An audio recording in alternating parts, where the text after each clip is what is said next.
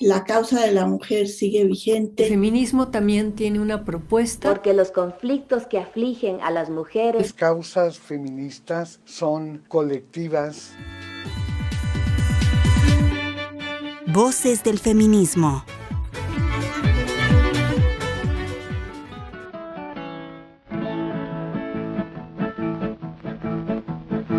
Allá en el rancho grande, allá donde viví. ¿Qué hubo, mi alma? ¿Cómo le va, Martín? Ójole, ya llegó este mal hora. ¿Por qué tan seria, Crucita? Écheme siquiera una sonrisa. No empiece, Martín. No vaya a venir doña Ángela. Adiós. ¿Y qué que venga? Si ella sabe que la ando estoy queriendo. Si ya hasta le dije que casi tengo conseguido con el patrón que me haga caporal. Para entonces sí poder ofrecerle todo lo que usted se merece, linda. Pues sí, pero mejor vaya. Pues que no le cuadro. Como amigo sí, Martín, ya se lo he dicho, pero la verdad no. Mejor vaya.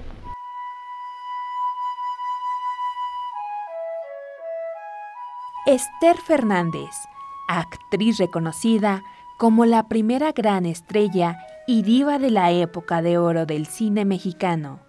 Empezó su carrera a los 16 años con las cintas Corazones de Derrota y Más allá de la muerte.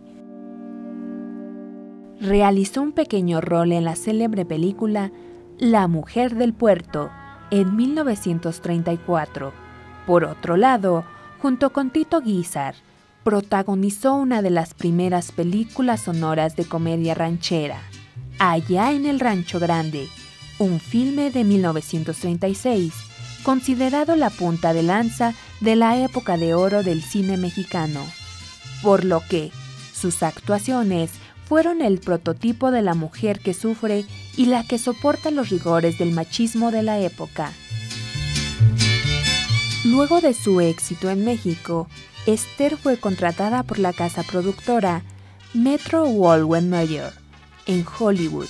Poco después, se matriculó en clases de inglés, drama, canto y baile para apuntalar su carrera en los Estados Unidos. Con el tiempo, Esther enfrentó un problema de cadera y finalmente, el 21 de octubre de 1999, un infarto cardiopulmonar provocó su muerte. Esther Fernández, en Voces del Feminismo.